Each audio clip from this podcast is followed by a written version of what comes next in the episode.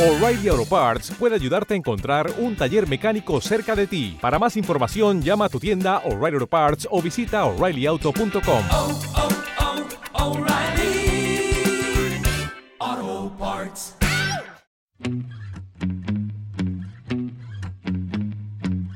I think it's time to call your landlord. Just tell them that you're moving out.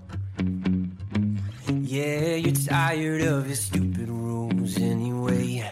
I think it's time to pack some boxes. We'll load 'em up into my car.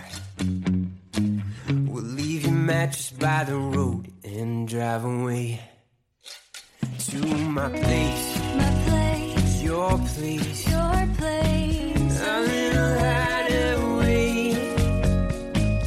a little sweet escape.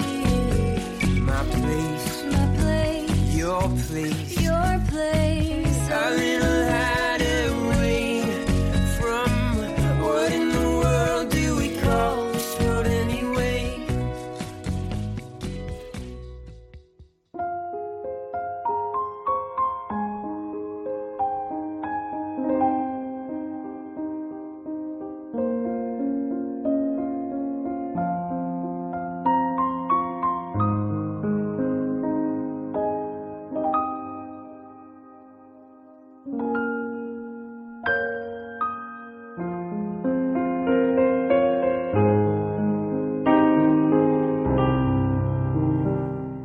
El 6 de noviembre de 1991, Ghislaine Maxwell, de 29 años, la hija menor del magnate de los medios británico Robert Maxwell, aterrizó en Tenerife y se dirigió a toda prisa al yate de su padre, el multimillonario editor de 68 años, que había sido visto por última vez a eso de las 4 y 25 de la madrugada, poco antes del amanecer, paseando por la cubierta de su yate de 60 metros de eslora, frente a las costas de la isla. Algo más tarde, aquella misma mañana, se había esfumado, y no fue hasta casi las 7 de la tarde cuando un helicóptero de salvamento lo encontró flotando boca arriba a la deriva. Robert Maxwell había muerto. Un dato importante, los cuerpos de los ahogados suelen flotar boca abajo, no boca arriba. Empecemos por ahí.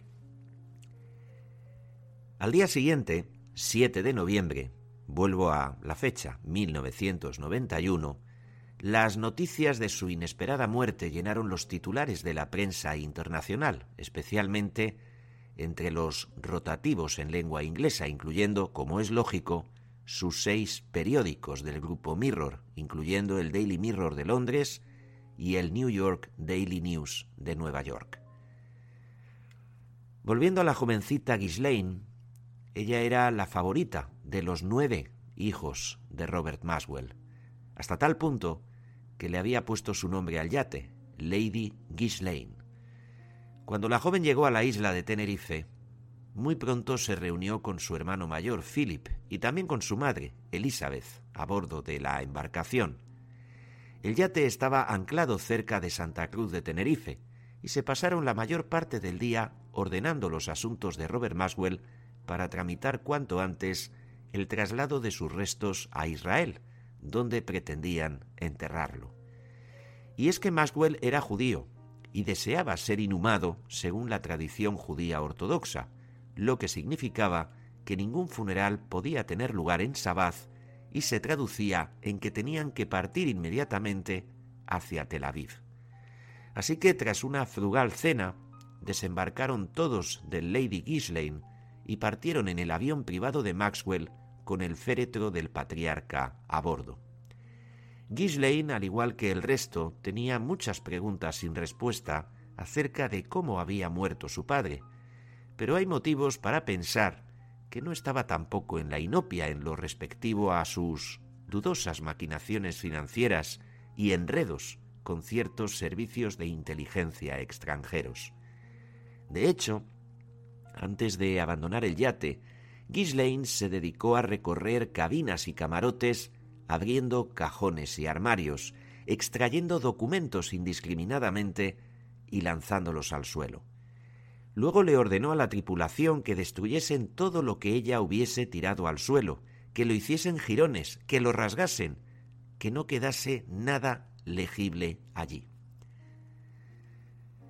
Queda por plantearse si la muerte de Robert Maxwell había sido debida a un accidente, había sido un suicidio o era otra cosa lo que había ocurrido. Lo cierto es que tres autopsias contradictorias entre sí dejaron sin resolver la gran pregunta de si se había tratado de un suicidio o de un asesinato.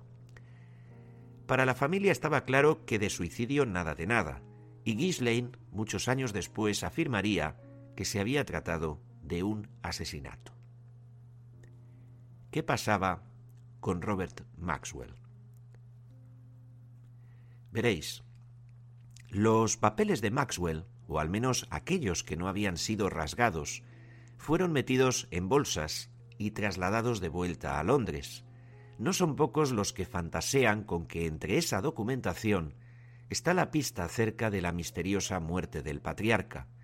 ¿Qué había en aquellos papeles? ¿Qué sabía Ghislaine acerca de su contenido? ¿Había algo de cierto en lo que se comentaba sobre los chanchullos del patriarca? ¿Qué chanchullos? porque se hablaba de todo. Que si había robado los fondos de pensiones de su compañía, que si estaba envuelto en tráfico de armas, que si blanqueaba dinero, que si estaba relacionado con algún servicio de inteligencia. Se decía de todo sobre Robert Maxwell. Y estas y otras muchas preguntas atormentaron a la... ¿Te está gustando este episodio? Hazte fan desde el botón Apoyar del podcast de Nivos. Elige tu aportación y podrás escuchar este y el resto de sus episodios extra. Además, ayudarás a su productor a seguir creando contenido con la misma pasión y dedicación.